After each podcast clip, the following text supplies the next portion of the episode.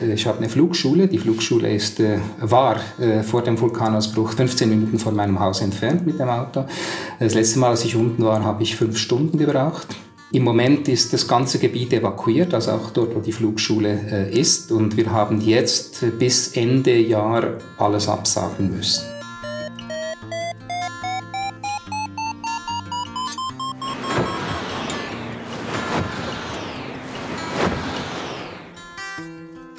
Potsglitz, der Lugleits Podcast. Geschichten aus dem Kosmos des Gleitschirmfliegens. Heute mit Roger Frey und Lucian Haas am Mikrofon. Stell dir vor, du lebst auf einer schönen Urlaubsinsel. Du betreibst eine Flugschule und bietest einen Flugguide-Service an. Du freust dich auf die anstehende Saison, wenn wieder viele Winterflüchtlinge aus dem kalten Europa zu dir kommen. Und dann bricht unweit deines Hauses ein Vulkan aus. So ist es Roger Frey ergangen. Der 60-jährige Schweizer lebt seit 16 Jahren auf La Palma. Er ist ein ausgewiesener Kenner der besonderen Wetterverhältnisse auf der Insel. Vor Ort ist er der wichtigste Ansprechpartner für Gleitschirmpiloten, die dort sicher fliegen wollen. Doch in diesem Winter werden seine Kunden wohl ausbleiben. Seit Wochen fließen aus neuen Kratern am Höhenzug der Cumbre Vieja auf La Palma Lavamassen übers Land, begraben ganze Orte unter sich und ein Ende ist nicht abzusehen.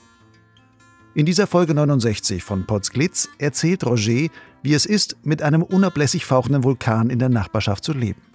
Wie Momente der Faszination sich mit nervtötender Hilflosigkeit ablösen, wenn dieses zerstörerische Naturphänomen ganze Landschaften unter sich begräbt und vielen Menschen alles nimmt, was sie besaßen. Natürlich sprechen wir auch über das Gleitschirmfliegen auf La Palma und seine Besonderheiten. Derzeit sind die Flugregionen zwar gesperrt, aber Roger rechnet fest damit, dass die Flieger wiederkommen, sobald der Vulkan sich beruhigt hat. Wenn dir dieser Podcast gefällt, dann kannst du meine Arbeit daran auf unterschiedlichste Weise unterstützen. Du kannst helfen, Podsglitz bekannter zu machen, zum Beispiel indem du den Podcast in Gesprächen mit Fliegerfreunden oder via Social Media weiterempfiehlst. Natürlich kannst du Podsglitz und den zugehörigen Blog Lugleits auch finanziell unterstützen. Wie du ganz einfach und ohne jede Verpflichtung zum Förderer werden kannst, erfährst du auf der Website von Lugleitz und zwar dort auf der Seite Fördern. Bevor es jetzt losgeht, noch ein letzter Hinweis. Im Podcast ist immer wieder ein tiefes Grummeln im Hintergrund zu hören. Das ist der Vulkan, der auch die Aufzeichnung dieses Gesprächs mit seinem Sound untermalt hat.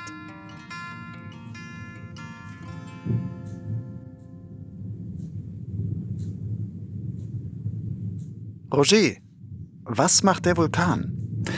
Ja, der äh, ändert täglich sein Gesicht. Also der hält uns jetzt schon äh, über sechs Wochen in Atem. Und äh, heute ist er sehr laut. Laut, wie kann man sich das vorstellen? Grummelt das die ganze Zeit oder was, was hört man da? Du kannst dir das so vorstellen, als ob in, in Hausnähe ein Düsenflugzeug äh, äh, auf Volldampf äh, laufen würde und dann ab und zu so Wellen reinkommen. Also es wird mal ein bisschen lauter und wieder ein bisschen leiser und dann manchmal knallt es auch. Also er hält uns wieder in Atem. Und wie laut ist sowas? Also wirklich, weil du sagst jetzt Düsenjet, ist das so laut wie so ein Düsenjet oder ist das nur, als würdest du sagen, okay, irgendwo in 10 Kilometer Entfernung ist so ein Flughafen und den höre ich jetzt halt? Nee, es ist, äh, es ist wirklich laut wie ein Düsenjet. Also mein Haus ist in der ersten Linie, die nicht evakuiert wurde. Ich bin nördlich des Vulkans und das äh, Ding ist drei Kilometer von meinem Haus aus ausgebrochen. Also das ist verdammt nah. Und wenn du auf den Balkon trittst, guckst du dann direkt auf den Vulkan? Äh, zum Glück nicht. Also jetzt bei meinem Büro habe ich ein Fenster, das guckt zwar in die Richtung des äh, Vulkans, aber da ist zum Glück noch der, vorher noch eine Garage. Also ich muss ihn nicht jeden, äh, täglich sehen.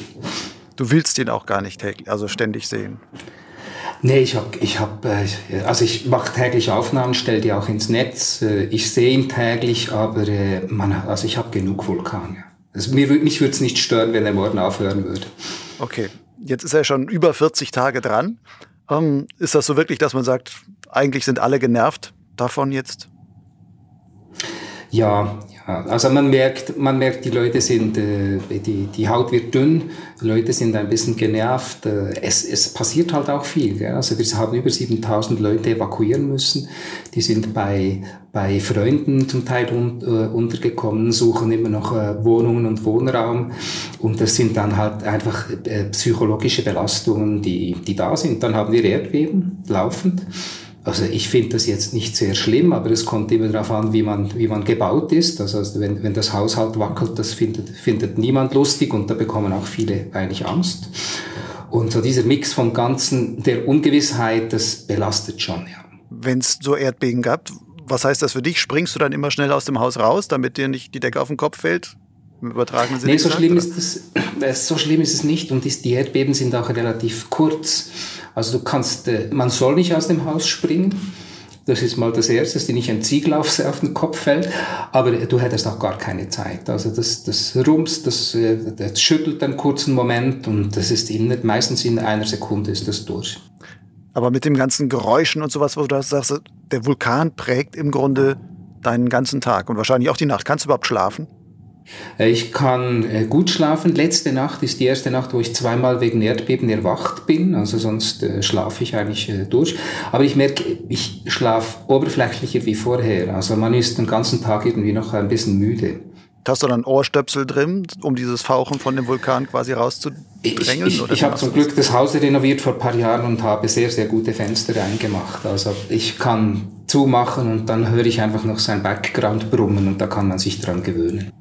Wenn du jetzt täglich vors Haus trittst und dann immer siehst, boah, der faucht jetzt immer noch, was empfindet man dabei? Ist das auch so, dass du mal sagst, boah, kommt auch sowas wie Hass da hoch oder einfach nur Demut oder was sind das für Gefühle?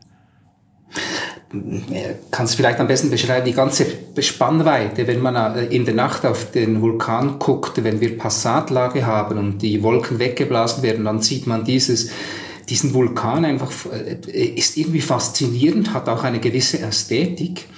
Wenn ich dann aber den Kopf ein bisschen Richtung Meer drehe, ist dort, wo ich früher eigentlich Dörfer und Häuser und alles Mögliche gesehen habe, ist nur noch schwarz. Also das ist ein riesen Lavafeld, das sich da aufgetan hat. Und es gibt die ganze Bandbreite von Faszination und der gewissen Ästhetik und dem, dem Leid, äh, das hier die Leute erfahren haben mit dem Vulkan. Da ist einfach alles drin. Das ist ein bisschen ein komisches Gefühl fast. Du hast vorhin gesagt, 7000 Leute sind jetzt nicht in ihren Häusern. Ich meine, viele Häuser wurden ja auch zerstört. Wie viele von den 7000 sind eigentlich so, dass die sagen, die haben wirklich Haus und Hof und Grund verloren, weil da jetzt die Lava drüber ist? Also äh, es gibt da unterschiedliche Angaben. Äh, der, äh, der Kopernikus-Satellit, der zählt Gebäude. Das sind zweieinhalbtausend. Aber Gebäude heißt Strukturen. Also ein Haus mit einem Pool und einer Garage zählt aus drei Gebäude. Ähm, wirklich zerstört sind es äh, mit Zahl gestern, ich muss da schnell gucken, sind äh, ja taus, äh, etwas über 1000, also 1100 wirklich Wohnhäuser sind äh, zerstört. Das ist für eine Insel äh, mit 82.000 äh, Einwohnern extrem viel. Da ist aber auch ja das Land im Grunde verloren gegangen, weil da ist jetzt einfach Lava drauf. Das, man könnte nicht einfach sagen, an die Stelle baue ich wieder mein Haus zurück, wenn der mal einmal aufhört, sondern man muss wirklich sagen, da, da liegt jetzt so ein Stück irgendwann erkalteter Stein, mit dem man aber erstmal nicht viel anfangen kann. Also auch das Land ist ja auch erstmal als Land als solches verloren. Oder sehe ich das falsch? Das siehst du völlig richtig. Also, ja, mir hat ein, äh, äh ein Bekannter, der auch das Haus verloren hat, hat klipp und klar gesagt, schau, wenn mir das Haus abgebrannt wäre, dann hätte ich noch das Land, da könnte ich wieder von vorne ab äh, anfangen. Aber äh, mit 10 Meter Lava auf dem Grundstück kannst du äh, eigentlich im Moment nichts machen. Oder man kann schon was machen, aber es dauert deutlich länger natürlich. Und hast du das bei vielen Leuten gesehen? Du bist drei Kilometer selber auch von diesem Vulkan entfernt. Musst du selber auch fürchten, dass Lava zu dir kommen könnte? Oder bist du so an einem Hang gelegen, dass du sagst, der Vulkan wird immer, alles was er ausbricht, wird immer Richtung Meer irgendwie fließen, aber bei mir gar nicht ankommen? Also wenn sich die Situation nicht grundlegend ändert, das heißt, wenn der Vulkan äh, dort äh, ähm, bleibt, wenn es nicht einen zweiten Vulkan gibt, dann äh, ist mein Haus im Moment in Bezug auf äh, fließende Lava nicht in Gefahr. Die, die, Lava fließt nach Westen. Äh, ich bin im Norden äh, des Vulkans. Der Vulkan hat den Konus auf etwa 1000 Meter über Meer. Mein Haus steht auf 600 Meter. Also das reicht einfach vom Gefälle und von der Lage und von allem nicht aus. Also die Lava wird nach Westen fließen. Aber es kann natürlich sein, dass sich grundlegend was ändert noch. Das ist nicht auszuschließen. Der Vulkan könnte an einer anderen Stelle auch noch mit Lava rauskommen und dann sagen, das ist dann viel näher an deinem Haus beispielsweise.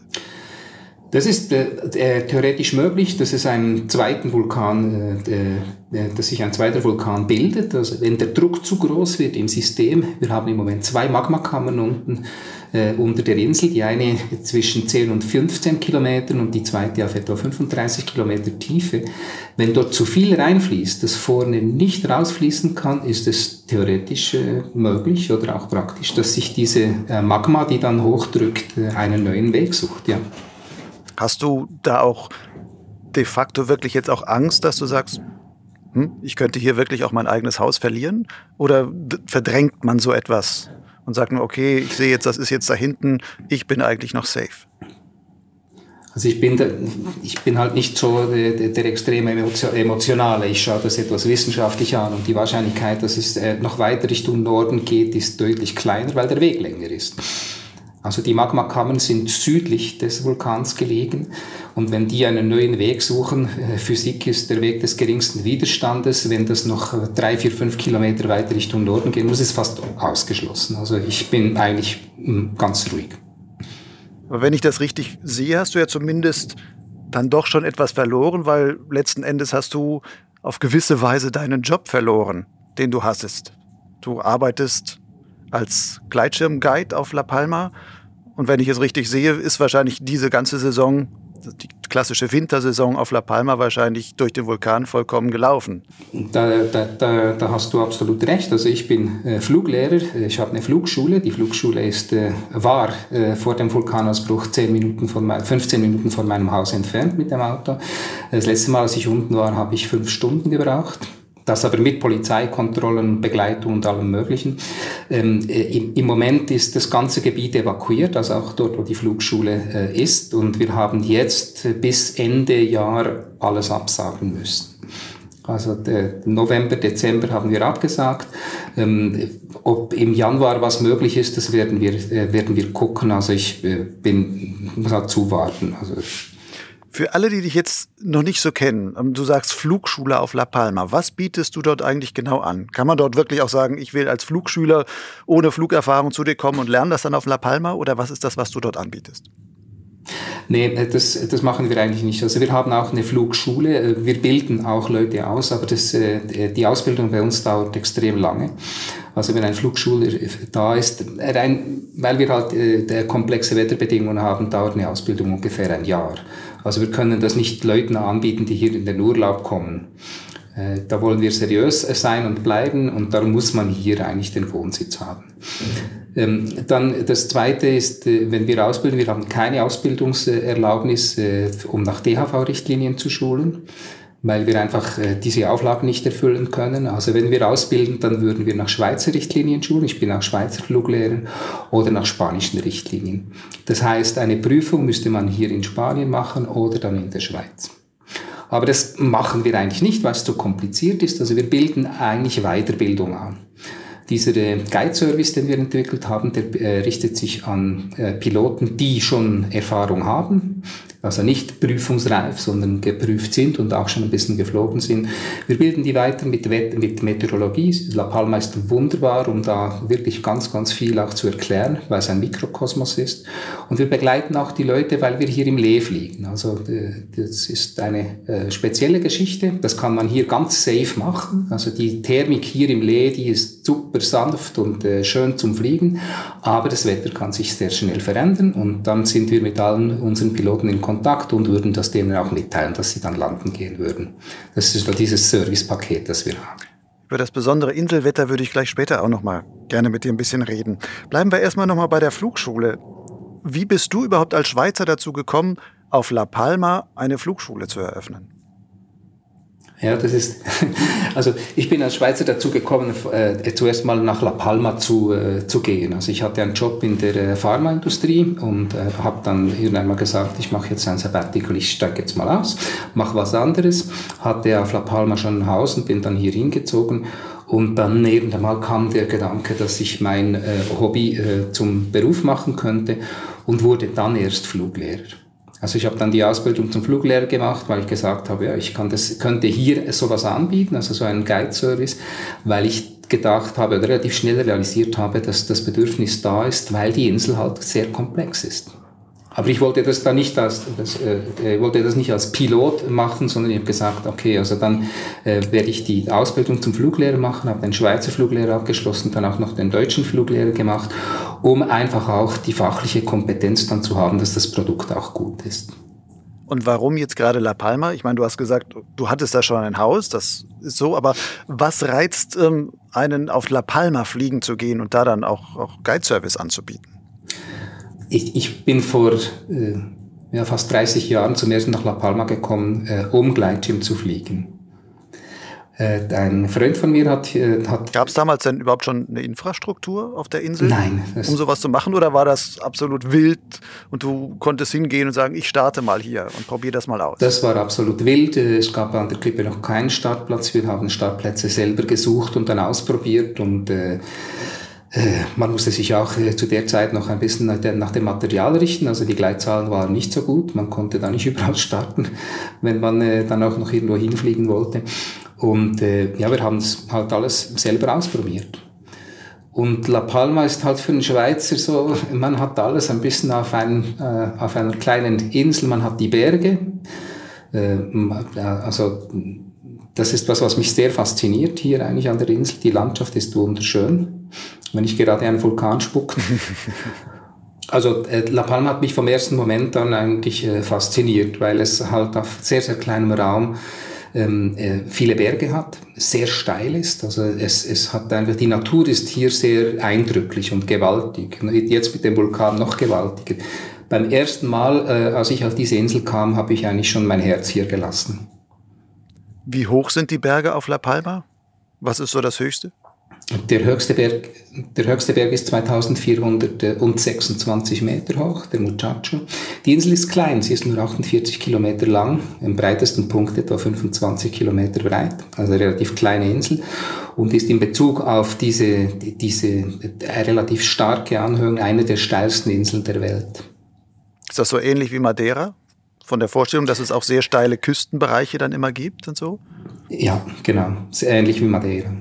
Nun ist das ja fürs Fliegen nicht gerade so einfach, weil man sagt, okay, man hat immer steile Küstenbereiche, wahrscheinlich auch wenig Bereiche, wo man vernünftig landen kann und sowas. Ähm, warum wählt man sich gerade sowas aus, um zu sagen, okay, dann mache ich dann auch noch eine Flugschule und biete da Guide-Service an? Gut, also meine Idee war, ich wollte nach La Palma kommen, ich wollte mal hier ein Jahr äh, ähm, verbringen, ich bin dann hier geblieben das war so die Grundstruktur. Ich hatte mein Haus, ich hatte schon meine, äh, mein, mein Grundstück. Und äh, dass, ich, dass ich dann mein Hobby zum Beruf mache, das war von Anfang an nicht klar. Also ich wusste, ich will irgendwas machen, irgendwas anderes. Ähm, da waren äh, verschiedene Sachen, habe ich geprüft, also von, von, von Restaurant eröffnen über eine Bierbrauerei, äh, alles Mögliche. Und äh, habe dann aber irgendwie gefunden, ja, vielleicht äh, doch das Hobby zum Beruf machen, weil ich eben gesehen habe, dass, dass man hier sicherlich ein gutes Angebot präsentieren kann. Dann habe ich mich mit dem spanischen Fluglehrer zusammengetan, der hier äh, schon äh, Tandem geflogen ist. Und wir haben das jetzt gemeinsam aufgezogen und machen das jetzt auch schon 16 Jahre gemeinsam. Die klassische Saison auf den Kanaren oder auch auf La Palma, steht auch bei dir auf der Seite, ist meistens so irgendwie Oktober bis, bis März, habe ich gelesen. Kann man im den klassischen Sommermonaten nicht gut auf La Palma fliegen? Oder ist das einfach nur, weil man sagt, im Sommer wollen sie eh alle in den Alpen fliegen, da kommt keiner nach, nach La Palma geflogen. Wir bieten das dann hauptsächlich im Winter an. Also es gibt etwa zwei, drei Monate im Sommer, wo es wirklich schwierig ist. Warum? Dann hat es keine, äh, äh, was hier ganz wichtig ist auf La Palma ist, dass es tagsüber dann eine Stratuswolke gibt im Lee, die dämpft die ganze Geschichte etwas, weil wenn die Sonne da auf diese schwarzen Lavafelder einfach den ganzen Tag draufknallt, dann ist die Thermik halt äh, klein, schwierig zu zentrieren und auch etwas hackig. Ähm, Im Sommer gibt es dann eben vielleicht zwei Monate, wo wir auch extrem viele Windwechsel haben. Und das ist halt sehr anspruchsvoll. Also wenn man Westwind hat, fliegt super, aber das dreht dann von West auf, äh, von, von Nord auf Süd und manchmal sieben Windwechsel an einem Tag. Und da kann man nicht mehr anständig was anbieten, wo man sagen kann, die Leute haben dann Spaß. Also ich gehe manchmal fliegen, manchmal habe ich es nach 15 Minuten, äh, da habe ich die Schnauze bereits voll, weil es einfach zu anspruchsvoll ist. Weil du auch als Local es dir dann sogar schwerfällt, die Verhältnisse immer richtig einzuschätzen. Ich kann es gut einschätzen, aber äh, es ist mir einfach dann zu blöd. Weißt du, wenn du permanent äh, äh, äh, gegen einen Wind ankämpfen musst und dann noch Hackthermik hast, ich meine, das macht keinen Spaß. Ich bin ja nicht im Wettbewerb. Mhm. und in den Wintermonaten ist das alles etwas gedämpfter, wird zu sagen, und deswegen dann wird die Insel fliegbar. Ähm, in den Wintermonaten, also schon, schon August ist eigentlich auch gut, aber da hat es einfach keine Leute. Oder? Also wir bieten das wirklich nur im Winter an, weil, weil, weil wir können keinen Guide-Service aufrechterhalten für zwei, drei Personen. Also wir brauchen halt auch ein bisschen gewisses Volumen, um dann diese, diese ganze Infrastruktur zu betreiben, den Bus und alles. Ähm, ja, wir öffnen normalerweise im Oktober oder November äh, bis in äh, März. Wenn jetzt Leute gerade für Wintermonate sagen, ah, ich will gerne aus dem europäischen Winter fliehen, Kanaren bieten sich an, jetzt gibt es die verschiedensten Kanareninseln. Was ist das Interessanteste? Warum sollte ich nach La Palma kommen und nicht Teneriffa wählen oder Lanzarote oder El Hierro oder irgend sowas? La Palma ist, äh, ist insofern eigentlich wirklich eine gute Wahl, weil wir hier für die Piloten eine sehr, sehr gute Infrastruktur haben. Das findet man nicht mal auf, Land, äh, auf, äh, auf Teneriffa, die Gleitschirminsel schlechthin. Ähm, äh, wir haben, äh, wir sind eine kleine Flugschule, wir sind die einzige Flugschule, aber wir bieten auch Transportmöglichkeiten zum Beispiel an für Piloten, die nicht in unserem Guide-Service drin sind. Die können also auch mit uns äh, hochfahren. Ähm, wir bieten unterschiedliche Pakete an. Also man kann bei uns ein, ein Wochenpaket buchen oder aber auch nur tageweise mit uns fliegen.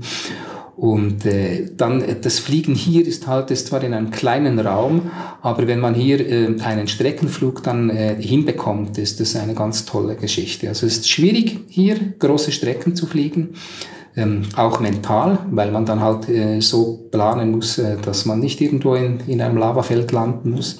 Aber wenn man es hinbekommt, ist es wunderbar und das klappt auch ganz gut. Wenn du jetzt schon siehst, was der Vulkan eigentlich auf La Palma in Anführungszeichen angerichtet hat, beziehungsweise hinterlassen hat, würdest du davon ausgehen, dass die Fliegerei auf La Palma jetzt eine deutlich andere auch dadurch würde, weil sich jetzt so viel an der Umwelt auf gewisse Weise umstrukturiert hat? Hm, Glaube ich nicht. Der Bereich, wo, die, äh, wo der Vulkan ausgebrochen ist, ist eh schon ein schwieriger Bereich zum Fliegen gewesen. Da sind nicht viele Piloten, die in diesem Bereich äh, äh, geflogen sind.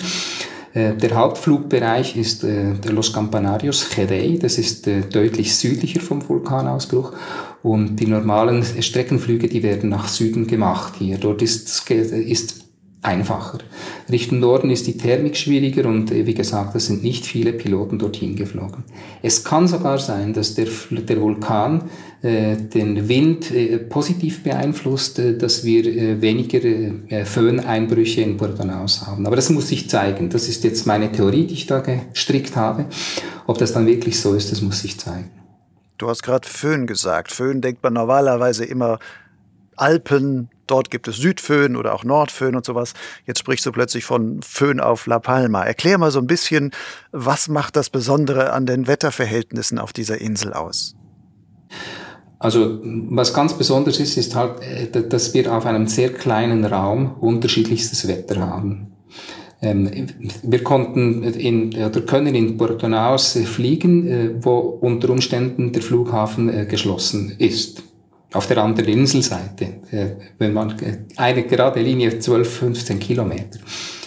Also der offizielle Flughafen ist, um das nur einzuordnen zu können, ist auf der Ostseite der Insel, Puerto Naos ist auf der Westseite der Insel und dazwischen ist ein höherer Gebirgszug im Grunde, der die beiden Seiten voneinander deutlich trennt. Genau, dazwischen ist ein Gebirgszug, der heißt äh, Cumbre Vieja. Der trennt, äh, der ist ziemlich Nord-Süd verläuft der und der trennt beide Inselseiten. Also man kann sich das so vorstellen wie, wie in, äh, in der Schweiz die, oder auch im Alpenbereich allgemein, nicht nur der Schweiz, diese Nordalpen und die Südalpen, nur halt hier auf sehr kleinem Raum. Dann kommt dazu, dass wir hier äh, im Winter, äh, bedingt durch das Azorenhoch, eine Inversion auf etwa 1000 Meter haben. Also auf 1000 Meter über Meer gibt es eine Inversion. In der Schweiz, in den Alpen ist die deutlich höher. Immer. Und diese Inversion, die trennt dann auch das Wetter in ein äh, Wetter unten und ein Wetter über der Inversion. Und so haben wir also schon, wir haben unten oben, wir haben Ost-West und Nord-Süd. Also es kann sein, dass wir acht verschiedene ähm, Wetterlagen haben auf dieser kleinen Insel. Je nachdem, wo man sich auf der Insel befindet und in welcher Höhe man sich auf dieser Insel dann jeweils befindet. Ganz genau. Was heißt Wetterlagen? Sowohl was Wind und Windrichtung und Windstärke betrifft oder auch noch, was spielt da sonst noch alles mit rein? Alles. Es kann regnen. Äh, also im Nordosten kann, äh, kannst du äh, von, von starker Regen überrascht sein und wir im, im Südwesten, wir fliegen. Luftlinie 25 Kilometer. Also es, es ist alles möglich. Nebel, Regen, kalt, im Winter Schnee zum Teil ähm, dann Föhneinbrüche, äh, dann de, normale fliegbare Wetterlagen, wo es an anderen Orten stürmt. Äh, es, ist, es, ist, einfach ein bisschen verrückt. Was ist ein typischer Föhneinbruch auf La Palma? Wie sieht sowas aus? Also wir, wir fliegen hier ja im, im Lee. Das heißt, de facto äh, haben wir äh, Nordostpassat. Der Nordostpassat ist normalerweise auf Meereshöhe am stärksten. Das ist das, was man so ein bisschen sich damit auseinandersetzen muss, weil normalerweise ähm, in den normalen Fluggebieten nimmt der Wind mit zunehmender Höhe zu. Und hier nimmt der Wind mit zunehmender Höhe normalerweise ab. Das heißt, wir sind geschützt äh, hinter diesem hohen Gebirgszug, den wir vorhin erwähnt haben, der fast 2000 Meter hoch ist. Und dann haben wir noch diese Inversion, die auf 1000 Meter da ist. Und diese Inversion, die hält den Wind ab bis zu einem gewissen Maß. Das kann man thermodynamisch erklären. Ähm, das darf einfach nicht zu stark blasen. Und die Inversion muss, die Inversion muss stark genug sein. Also können wir unter dieser Inversion im Lee von den Bergen in einen Bereich, der, der, der äh, vielleicht äh, in der Länge 15, 10, 15 Kilometer ist und in der Breite auch etwa 10 Kilometer. In diesem Bereich kann man dann Gleitschirm fliegen. Das ist sowas wie der safe, gesicherte Bereich, wo du sagst, da ist das Wetter brauchbar. Genau, normalerweise. Ähm, es kann natürlich auch sein, dass die ganze Insel fliegbar ist. Also wenn der Passate mit, der, mit zunehmender Höhe ganz schwach wird, dann kann es sein, dass wir auf Meereshöhe noch 20, 30 kmh Nordostwind haben und dann aber über die Insel hinaus fliegen können. Solche Lagen gibt es auch. Das ist eine Übergangslage, wo es dann keine Inversion hat. Dann plötzlich kann man über die Insel fliegen und sieht unten das Meer weiß, äh, äh, mit weißen Schaumkronen, weil der Wind so stark ist. Wie lange hast du gebraucht, um selbst dieses besondere Inselwettersystem zu verstehen und dir das erklären zu können, welche Faktoren eigentlich was bedingen und wann man da auch dann sicher fliegen kann? Also ich habe ich hab Jahre gebraucht. Ich habe Jahre, habe ich auch mich hingesetzt, immer wieder. Ich bin äh, früher immer in den Urlaub nach La Palma gekommen, habe geguckt, habe die Wolken angeschaut. Und bis ich dann wirklich die Erklärung hatte, also ich habe mir dann ein Modell ähm, äh, zurechtgelegt, aber um es dann auch physikalisch zu erklären, dafür brauchte ich noch die Fluglehrerausbildung. Das heißt, in der Fluglehrerausbildung hast du die meteorologischen Grundlagen gelernt, die du brauchtest, um dir dieses Inselwetter erklären zu können? Ganz genau. Dann hast du aber gute Meteorlehrer wahrscheinlich gehabt. Also äh, ja, wir hatten äh, gute Meteorlehrer und was äh, auch sehr wichtig war, also beim Schweizer Fluglehrer, dann, äh, wenn du das, äh, das, äh, eine Sondierung nicht erklären kannst, dann wirst du die Prüfung nie schaffen. Also das ist ganz ein wichtiger Punkt. Und äh, meteorologische Sondierungen sind hier für La Palma eigentlich sehr, sehr grundlegend, um dann auch zu erklären zu können, was der Wind und was Wolken äh, machen.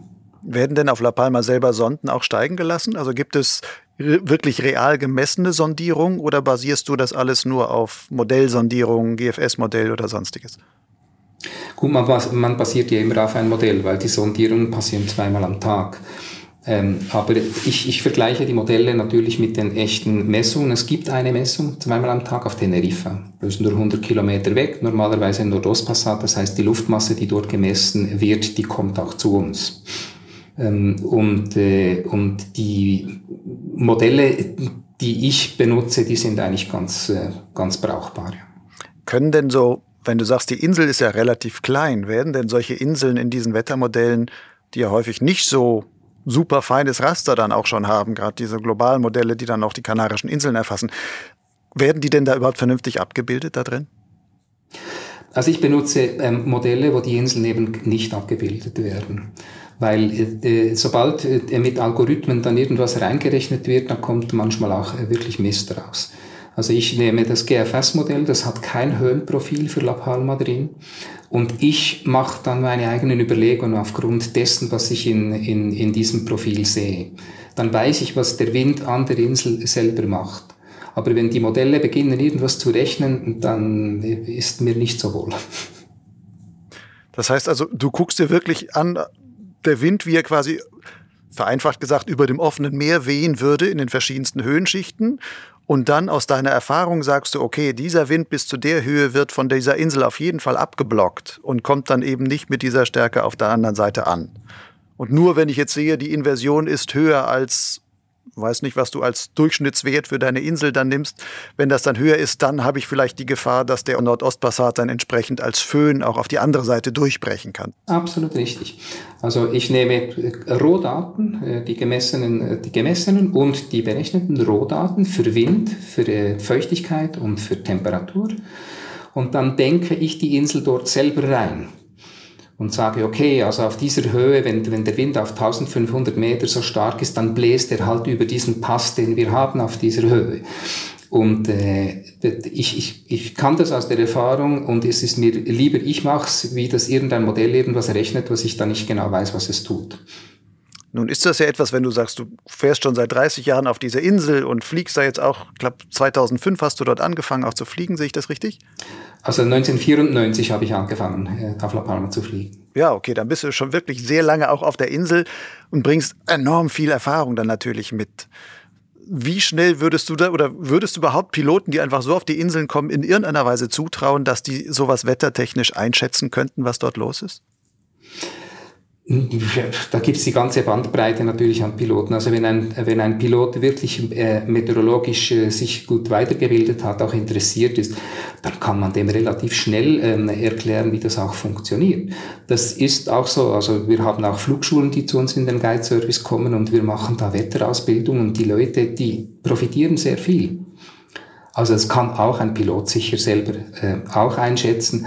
Aber aufpassen, nicht überschätzen. Also es ist dann besser, wenn man wirklich fragt und die Dinge genau begreift, weil äh, von, von lustig und tralala zu kritisch ist dann plötzlich ein, ein dünner Grad. Wie häufig passiert es dann noch, dass besuchende Piloten auf La Palma quasi in eine Wetterfalle geraten? Ist zum Glück sehr selten geworden. Also ich glaube auch, äh, äh, unser, unsere Flugschule, unser Guide-Service hilft da positiv mit, weil wir sind, äh, wenn die Piloten Fragen haben, die nicht in unserem Guide-Service sind und wir Zeit haben, dann helfen wir denen natürlich auch. Also ähm, es ist deutlich weniger geworden, dass, äh, dass Unfälle passieren aufgrund von meteorologischen äh, Bedingungen. Wenn du jetzt sagen würdest, von x Piloten, die auf die Insel kommen, wie viele, also welcher Anteil davon hat dann Kontakt zu dir auf gewisse Weise, so dass du auch sagen kannst, auch wenn sie, du vielleicht nicht das Guiding für sie direkt machst, aber dass du sagst, letzten Endes profitieren sicherlich 80 Prozent der Leute oder sowas, die hierher kommen, kriegen dann auch etwas von mir geboten, um eben dieses Wetter einschätzen zu können? Also ich würde sagen 100 Prozent. Ähm, ich äh, publiziere in der Wintersaison äh, auf, einer, auf meiner Homepage täglich ein, äh, ein Wetterbriefing. Das kann jeder lesen. Und äh, ich mache das auch und äh, sage den, also weil die Piloten halt dann auch vielfach kommen und mich fragen, wie wird das Wetter heute? Und für sowas habe ich schlichtweg keine Zeit. Ich kann nicht individuell für jeden noch eine Beratung machen. Also ich mache frühmorgens, stelle ich das aufs Internet, dann können die Leute das angucken. Wenn daraus dann äh, Fragen resultieren, also einer mich fragt zum Beispiel, du, du hast da geschrieben, das sei so und so, wie erklärt sich das? Dann äh, würde ich dann, dann jeder, jederzeit weiterhelfen solange wir Zeit haben. Manchmal haben wir 15 Leute im Guide-Service und da kann ich halt dann auch nicht mehr auf, auf jeden Einzelnen eingehen, der nicht bei uns gebucht hat. Inseln haben ja so zwei Meteorolo also haben noch viel mehr, aber so zwei typische strömungstechnische Effekte, sage ich mal. Den einen, dass sie natürlich den Höhenwind auf gewisse Weise abblocken, dass er über die Insel drüber geht oder auch nicht. Die andere aber auch, dass Wind natürlich um die Insel seitlich herum gelenkt wird und dann im Lee der Insel dann auch entsprechende Lehwirbel dann wieder entstehen und die dort den Wind dann auch wieder anders auf die Küste wieder fallen lassen. weil sich einfach dann quasi wie so ein, so ein Rückwirbel dort herausbildet. Ähm, gibt es sowas auch ganz Typisches, was auf La Palma dann entsprechend herrscht? Absolut. Das ist, ja, das ist eigentlich der Motor für, äh, für unser gutes Wetter. Wenn wir äh, auf Meereshöhe Nordostpassat haben, dann werden wir ähm, im Norden und im Süden von der Insel ähm, wird dieser Wind abgelenkt. Und an dieser Zone von, äh, von äh, Wind zu keinem Wind, wo man sieht Schaumkronen, keine Schaumkronen, dort passiert ein Ansaugeffekt. Also im Süden wird die Luft äh, von äh, Norden angesaugt und im Norden wird die Luft von Süden angesaugt, an diese äh, Windlinie. Das heißt, wir haben mindestens zwei, äh, drei Strömungen, ein Westwind, ein Nordwind und ein Südwind auf der Lehseite, resultierend von dem, was du vorher erklärt hast. Und dann auch quasi entsprechende Konvergenzbereiche, wo diese Strömungen zusammentreffen, dass man auch sagen kann, dort geht es dann, trägt es dann auch besonders gut, weil ich ständig auch, auch wenn es vielleicht langsam ist, aber ständig auch großflächig steigende Luftmassen habe? Äh, das gibt es, diese großflächig steigenden Luftmassen, die sollte man aber meiden, diese Konvergenzen, weil wenn äh, wenn wir zum Beispiel nach Süden fliegen, dann wird der Nordwind, je näher wir an diese Konvergenzzone kommen, wird der Nordwind zunehmen. Das heißt, es wird schwieriger zurückzukommen. Dann, wenn du in diesen Konvergenzbereich reinfliegst, dann steigt es mal, aber du weißt nicht, wo dann die Turbulenzen kommen. Und da sollte man nicht reinfliegen. Es gibt manchmal äh, Konvergenzen mit ganz wenig Wind, die man befliegen kann. Das ist dann auch wirklich ganz äh, toll. Das darf aber nie über 15 km Wind haben, sonst wird das sehr, sehr unhygienisch. Das heißt, zu den nicht zu erfahrenen Piloten sagst du dann auch meistens, am besten hältst du dich in diesem Umkreis von um Campanadios als Startplatz, beispielsweise 10 Kilometer Umkreis nach, ja nicht nach hinten, da kommt noch das Gebirge, aber nach vorne gesehen, also nach Westen gesehen, in dem Bereich hältst du dich am besten auf und da kannst du dann relativ sicher dann dort auch fliegen. Genau, also die, die unerfahrenen Piloten, die eh ein bisschen im Gleitwinkelbereich vom Landeplatz sein wollen, die fliegen dann vom Campanaria Stadtplatz Richtung in, in dem Gebiet, wo sie halt dann wirklich äh, sicher sind. Die Streckenflugpiloten, die briefen wir dann entsprechend so, dass sie dann schon wissen, was passiert. Also wie gesagt, äh, ein Indikator jetzt, wenn man in den Süden fliegt, ist zunehmender Nordwind, den muss man gut beobachten. Und wenn es dich dann plötzlich mit über 50 km/h Richtung Süden schiebt, dann muss man dann halt umdrehen. Viel wird ja auch immer über Klimawandel und so weiter gesprochen. Hast du so etwas in diesen 30 Jahren für La Palma schon erlebt, dass du sagst, ähm, die, manche Grundwetterverhältnisse haben sich über die Jahre schon irgendwie deutlich verändert? Oder ist das insgesamt das Passat-System ein so stabiles System, dass man davon dort gar nicht so viel merkt? Also was wir gemerkt haben, ist, dass in den letzten Jahren deutlich weniger Regen gefallen ist. Ob das jetzt äh, Klimawandel ist oder ob das einfach eine lokale Erscheinung ist, die sich dann wieder kompensiert, das kann ich im Moment nicht sagen. Klima ist halt eine langfristige Geschichte und aus fünf oder zehn Jahren kann man noch kein Klima machen. Das ist von mir aus gesehen immer noch Wetter. Ich bin nicht sicher. Also mit der, der, der Klimawandel, der existiert weltweit, äh, da sind ja äh, mittlerweile praktisch sich alle einig. Aber ob ich hier jetzt äh, lokal kleinräumig sowas sehe, wo ich dann sagen kann, das wäre Klimawandel, das kann ich nicht sagen. Von der Erfahrung, die du mit der Zeit beim Fliegen auf La Palma gewonnen hast, auch gerade was das Wetter betrifft, wie viel dieser Erfahrung ist auch, sagen wir mal, auf harte Weise entstanden, indem, dass du wirklich auch mal blöde Erlebnisse hattest und festgestellt hast, oh, dabei sollte, bei solchen Verhältnissen sollte ich wirklich nicht fliegen gehen und man, du dir nachher die Frage gestellt hast, warum, was war eigentlich der Fehler, den ich gemacht habe? Ja, man lernt natürlich immer durch Erfahrung, aber ich bin jetzt nicht so ein äh, Haudegen. Also ich bin eher ein zurückhalt, äh, zurückhaltender Pilot. Ich habe äh, keine größeren Zwischenfälle zum Glück äh, haben, gehabt, die sehr negativ waren. Ja, ich habe mich einfach langsam daran äh, gewagt und ausprobiert. Aber immer ein Stückchen mehr, so wie die Judith Zweifel das Tumbling äh, gemacht hat. Fliegen für Mädchen, langsam, immer ein bisschen mehr, dann wieder zurück, das nächste. Und so einfach über die lange Zeit viel Erfahrung aufgebaut, ohne dass ich jetzt in kritische Situationen geflogen wäre. Das heißt, du hast auch auf La Palma selber nie einen Unfall in irgendeiner Weise gehabt? Doch. Also beim Gleitschirmfliegen tut man sich zwischendurch weh. Ich habe mal die Hand verstaucht und habe mal den Fuß verstaucht. Aber das ist nicht aufgrund von, von äh, jetzt äh, völlig falscher Einschätzung der Situation, sondern äh, einfach, also Fuß verstaucht habe ich, weil ich uns verrecken auf den Punkt landen wollte, oder? Und das, ja, habe ich halt den Schirm abgerissen. Das war doch ein bisschen zu hoch, ein bisschen höher, wie ich gedacht habe. So Blödsinn, das halt, das halt passieren kann, oder? Wenn du jetzt auch schon so viele Jahre auf La Palma fliegst, geht es dir dann manchmal so, dass du es auf gewisse Weise auch schon mal langweilig findest? Weil du sagst, das habe ich alles schon mal gesehen. Der Ostpassat, äh, Nordostpassat, der ist immer aus Nordosten halt klassischerweise da und die Verhältnisse, die sich einstellen, irgendwann kennt man so die zehn, zehn, typischen Wetterlagen und man weiß dann schon, was einen zu erwarten hat und wo man hinfliegen muss und so und sagt, da passiert nichts mehr Neues für mich. Nee, im Gegenteil. Also es ist, äh, es ist äh, also wenn, du hier einen Streckenflug machst, du kannst den nicht so planen wie in gewissen anderen Gebieten, wo man sagen kann, dort steht der Wagen, das musst du machen und das und das und das und kann man es quasi wie abfliegen. Ähm, wenn du hier startest, du musst immer damit rechnen, dass sich die Situation wieder ändert und dass du deine Strategie völlig wieder anpassen musst. Also es ist immer auch viel Kopfarbeit. Mir ist noch nicht langweilig geworden, nein. Führst du Flugbuch? Also Flugbuch in der Form, dass du auch Besonderheiten von Flügen immer aufschreibst, um dir das mit der Zeit so zu merken? Oder ist das alles ein Erfahrungswissen, was sich im Bauch quasi angesammelt hat? Ja, ich führe schon seit längerer Zeit kein Flugbuch mehr. Ich schreibe zwar die Stunden auf, einfach um ein bisschen einen Überblick zu haben, was, äh, was der Schirm erleiden muss. Aber ich führe, schreibe das nicht mehr aus. Nein, es ist ein bisschen eine Bauchgeschichte, ja. Nun hast du ja auch selber auch ein Buch geschrieben oder du hast mehrere Bücher geschrieben. Eins ist dann Meteorologie für Gleitschirmflieger, das heißt Donnerwetter. Was hat dich dazu geführt, dieses Buch zu schreiben? Also das ist das zweite Buch, das ich geschrieben habe. Das, das erste Buch ist äh, eine lustige Geschichte. Das erste Buch, das ist das Streckenfliegen. Das ist das Lernbuch für den B-Schein. Äh, das habe ich eigentlich geschrieben, weil als ich in der Fluglehrerausbildung war für den deutschen Fluglehrer, habe ich einfach kein gutes äh, Ausbildungsmaterial gefunden, muss ich ganz ehrlich sagen. Und dann habe ich äh, gedacht, naja gut, wenn ich B-Schein-Ausbildung auf La Palma anbieten will, und das war ursprünglich mal der Plan, dann brauche ich, äh, brauche ich Material.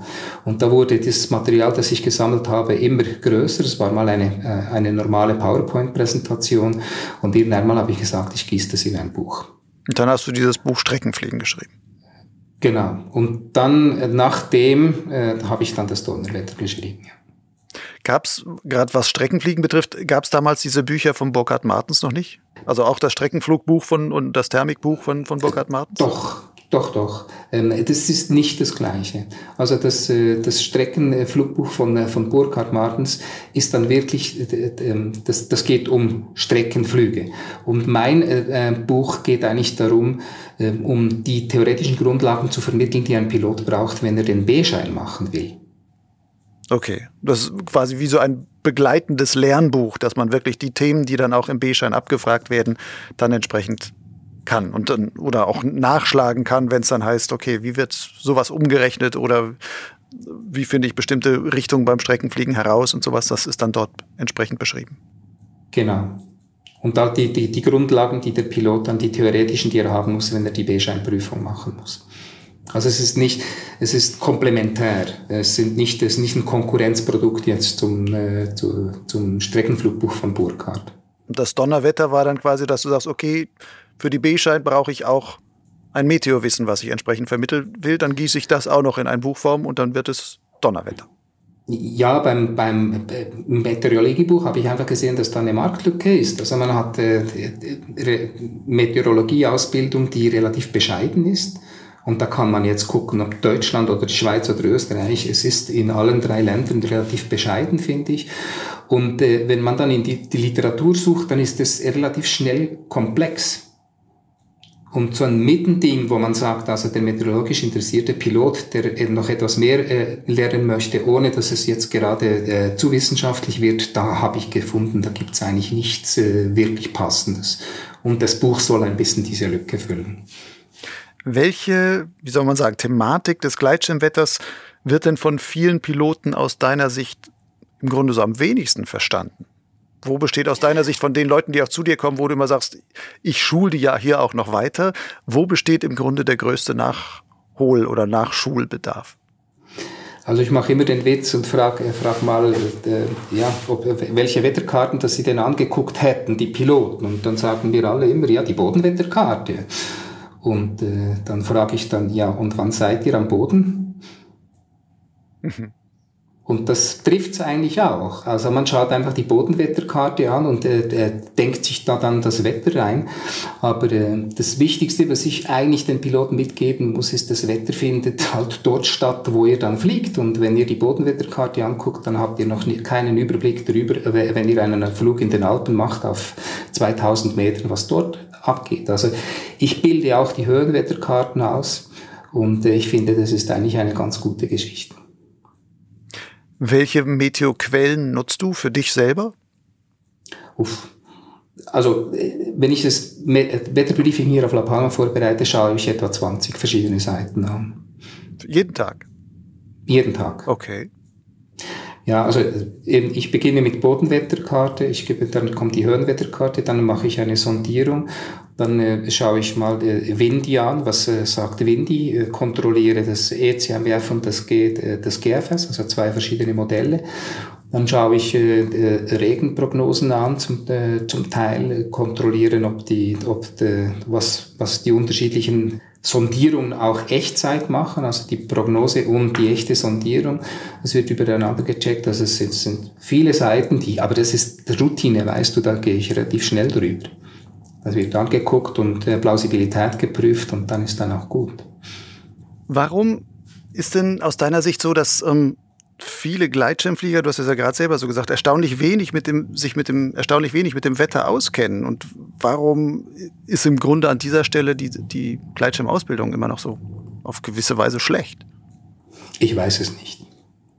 Also es stellt äh, äh, die Ausbildung theoretischer Grund, äh, auf der theoretischen Basis, die steht und fällt mit dem Fluglehrer, ist ganz klar. Und es gibt viele Flugschulen, die halt auch nicht dem, dem Thema auch nicht so viel Aufmerksamkeit schenken viele Fluglehrer sagen auch, ja, Theorie, Theorie, wir wollen fliegen, das verstehe ich auch. Ich denke, das könnte ein Grund sein. Ähm, die, dann sind halt auch die Ausbildungsbücher zum Teil äh, äh, sind, sind relativ oberflächlich. Und ich finde es ein wichtiges Thema, weil das äh, beschäftigt uns tagtäglich. Also die Piloten. Wir ja, Im Grunde ist ja Wetter die wichtigste Variable, die man als, als Flieger hat. Sowohl was in Bezug auf, ich will schöne Flüge erleben, dann will ich ja wissen, dass die Bedingungen dafür entsprechend gut sind. Gleichzeitig will ich auch natürlich sicher fliegen gehen und will natürlich wissen, dass die Bedingungen entsprechend sicher sind. Und das kann ich jeweils nur abschätzen, indem ich weiß, was das Wetter eigentlich macht. Deswegen finde ich es auch immer wieder interessant ähm, zu sehen, wie wenige Piloten oder wie wenig sich viele Piloten gerade um dieses Thema letzten Endes kümmern, sondern ziemlich unbekümmert jeweils ins Gelände gehen. Ja, vielleicht halt auch, weil weil wir Fluglehrer es unter Umständen verpassen, dieses äh, Thema ähm, ein bisschen aus der, aus der staubigen Theorie-Ecke herauszunehmen. Und ich habe hier natürlich ein, ein Riesenspielfeld. Also ich kann den, wenn ich den Piloten sage, hört mal Leute, man kann nicht fliegen und dann fliegen trotzdem ein paar, dann kann ich die in den Bus packen und sagen, kommt, wir fahren zehn Minuten äh, irgendwo hin und dann zeige ich euch warum. Und wenn dann dort der Föhn so bläst, dass, es, äh, dass sie fast nicht mehr stehen können und noch äh, in, in Wurfdistanz fast äh, Piloten fliegen sehen, dann ist die Lektion dann halt äh, besser wie an der Wandtafel mit irgendwelchen Formeln. Oder? Das ist dann auch wieder das Schöne an so einer kleinen Insel wie La Palma, weil du dann wirklich sagen kannst, ich kann zehn Kilometer weiterfahren und den dann den entsprechenden Effekt dann auch live quasi vor Ort und in Farbe zeigen. Ganz genau. Lass uns mal La Palma ein bisschen beiseite lassen und mal in deine eigenen Geschichte zurückspringen. Wenn ich es richtig gesehen habe, hast du ja schon Mitte der 80er Jahre mit dem Gleitschirmfliegen angefangen. Und da fing das Gleitschirmfliegen ja auch gerade erst, war noch in, so in seinen Kinderschuhen. Und du warst dann sicherlich auch, gehörst dann mit zu den nicht den Pionieren, aber einer wahrscheinlich zu den ersten Gleitschirmfliegern, die es dann auch in der Schweiz dort gab. Wie bist du damals zum Gleitschirmfliegen gekommen? Das ist auch wieder so eine komische Geschichte. Ich bin eigentlich zum Gleitschirmfliegen gekommen, weil die Tauchschule geschlossen war.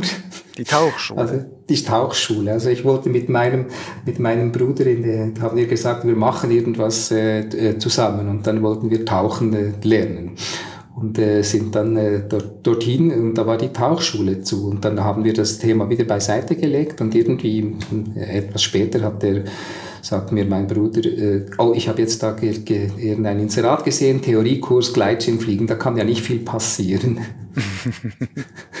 Aber der Tauchkurs wäre auch in der Schweiz gewesen, an irgendeinem Schweizer See, oder? Der wäre auch in der Schweiz gewesen, ja, ja, genau.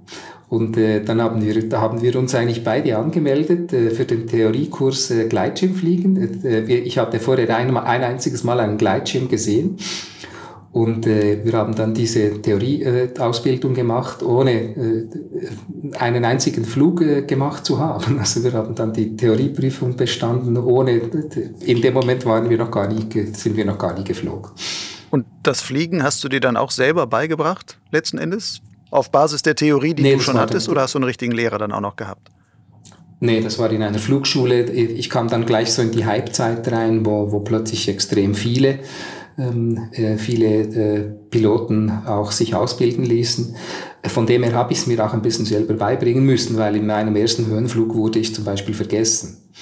Vergessen. Der Lehrer war schon weggeflogen ja. und du standest noch am Startplatz, oder wie? Nein, nein, ich war in der Luft und wurde vergessen. Ach so. Also der hat sein Funkgerät schon abgeschaltet und du hingst noch in der Luft und wusstest nicht, was du tun solltest. Die haben mich oben rausgeschickt, das war so ein, äh, ein Startberg, 600 Höhenmeter und ich bin dann unten äh, dort gelandet, aber es hat, äh, ich, hatte, ich hatte so ein Funkgerät am Ohr, ein großes, und die haben mir noch gesagt, ja, wenn du nichts hörst, dann musst du dann das und das machen und so. Und dann habe ich gedacht, ja, das, ist, das Funkgerät ist ausgefallen. Und als ich dann gelandet bin, war die Wiese einfach leer, es war kein Mensch dort. Die haben alles zusammengepackt, haben mich vergessen und sind mal ins Restaurant essen gegangen. Und du bist dann irgendwann hinterhergelaufen und eine halbe Stunde später im Restaurant angekommen und hat gesagt, hey, wo wart ihr oder was? genau. Ich habe zuerst hab, war ich nicht sicher, ob ich am richtigen Ort gelandet bin, weil niemand mehr da war.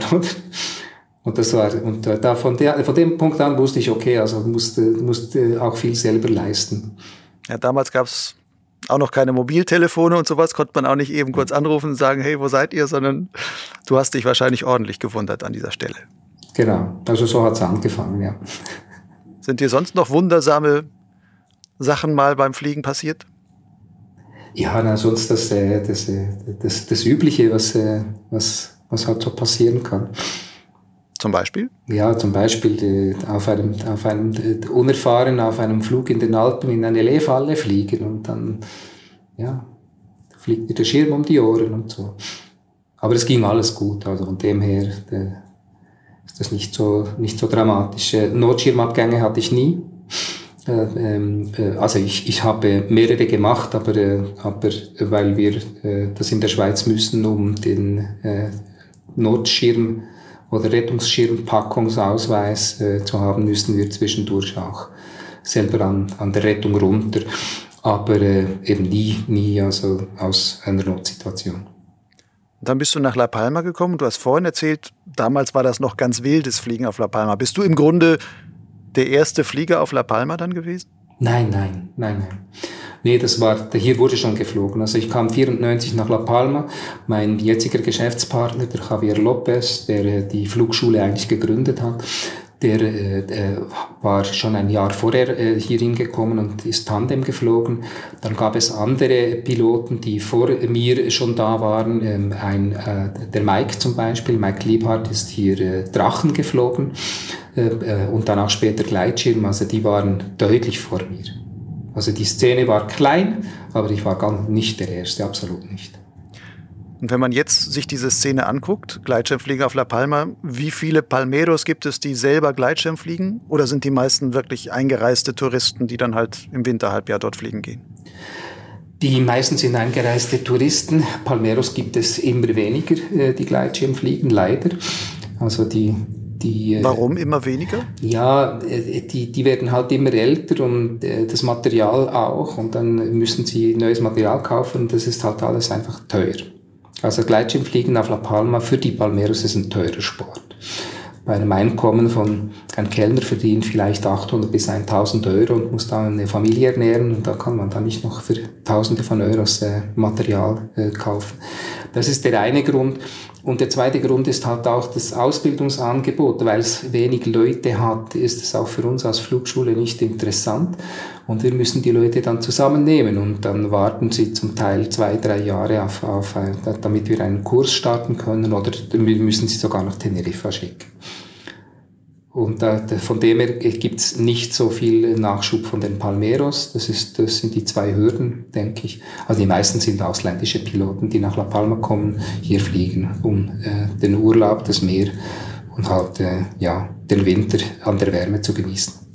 Und wie denken die Inselbewohner über die Gleitschirmflieger? Sind die im Grunde willkommen geheißen, weil man sagt, die sind für uns als touristische Einkommensquelle auch wirklich interessant und auch relevant? Oder sind es letzten Endes so wenig Flieger, die insgesamt kommen, dass man sagen muss, das ist kein, kein, großes, kein großer Zweig für, für die Insel?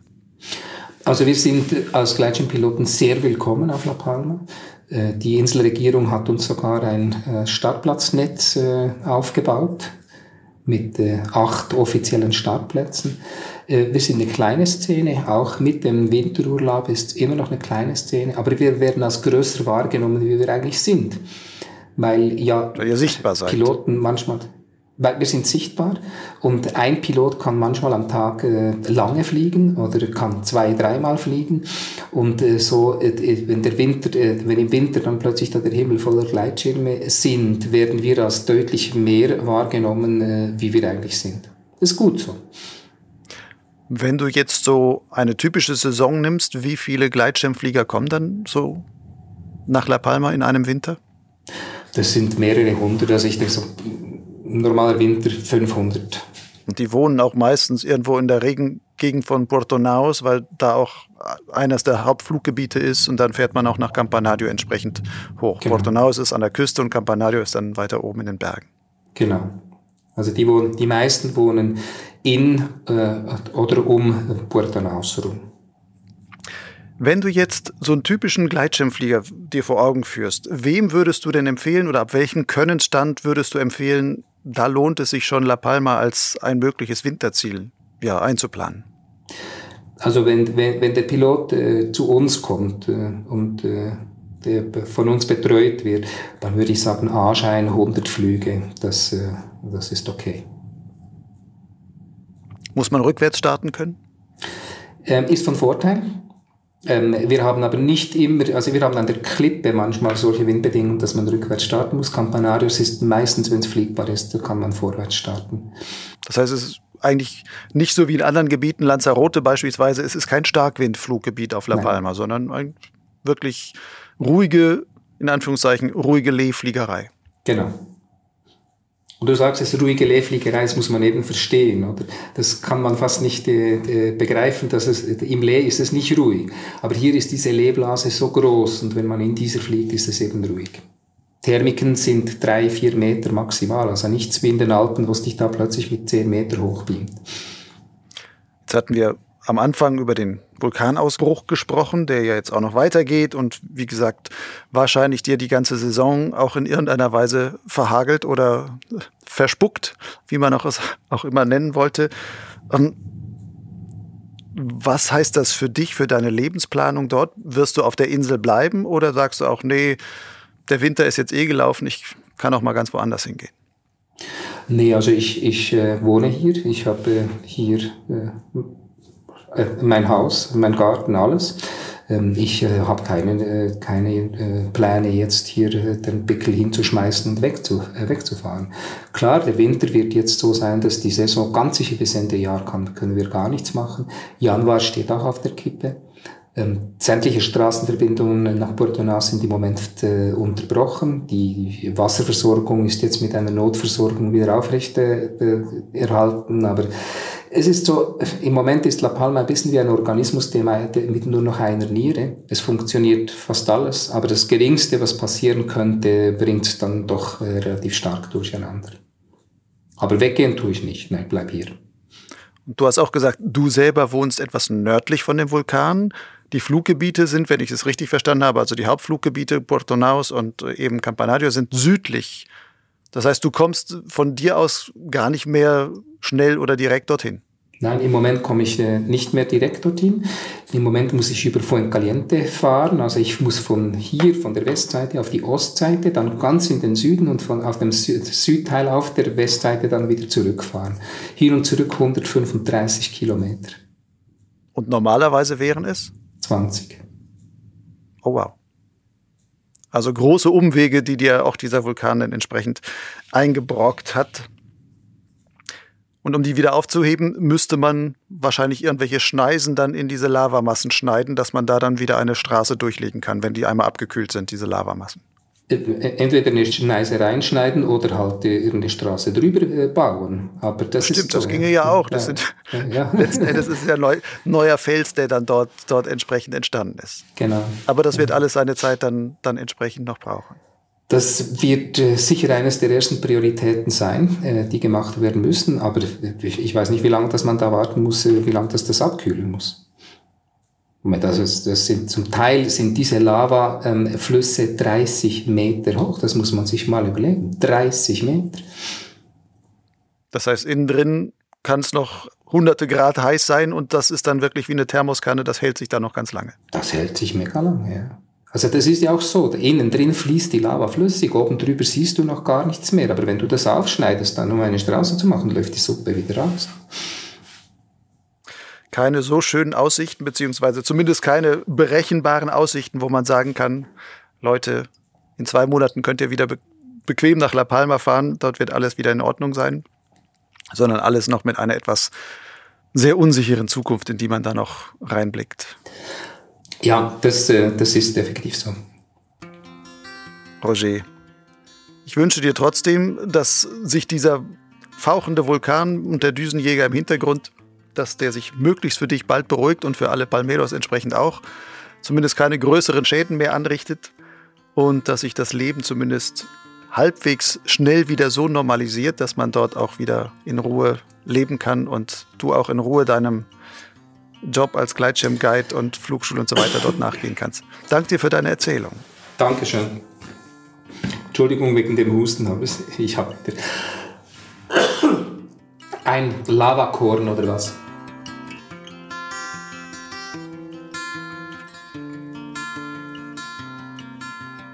Das war die Folge Nummer 69 von Potsglitz mit Roger Frei im Gespräch mit Lucian Haas. Wie immer gibt es in den Show Notes zu dieser Folge auf Lugleitz noch eine Reihe von weiterführenden Links, vor allem für jene, die sich für das Fliegen auf La Palma interessieren. Den Gleitschirmblog Lugleitz findest du im Netz und zwar unter lugleitz.blogspot.com. Lugleitz schreibt sich L-U-G-L-I-D-Z. Wenn du dich als Hörer von Potsglitz und Leser von Lugleitz von mir gut informiert oder auch gut unterhalten fühlst, dann würde ich mich freuen, wenn du meine Arbeit daran unterstützt, als Förderer. Dein einmaliger oder auch wiederkehrender Förderbeitrag liegt ganz in deinem Ermessen. Anders gesagt, du darfst geben, so viel du willst. Wer sich nicht entscheiden kann, welche Summe vielleicht angemessen wäre, dem mache ich einen wirklich unverbindlichen Vorschlag. Wie wäre es mit einem Euro pro Podcast-Folge und zwei Euro pro Lesemonat auf Lugleitz? Natürlich kannst du gerne erst ein paar Folgen hören und über Monate hinweg Lugleitz lesen, und dann einen gesammelten Förderbeitrag leisten. Zahlungen sind ganz einfach per PayPal oder Banküberweisung möglich. Alle nötigen Daten findest du auf meinem Blog Lugleitz und zwar dort auf der Seite Fördern. Bis zum nächsten Mal. Ciao.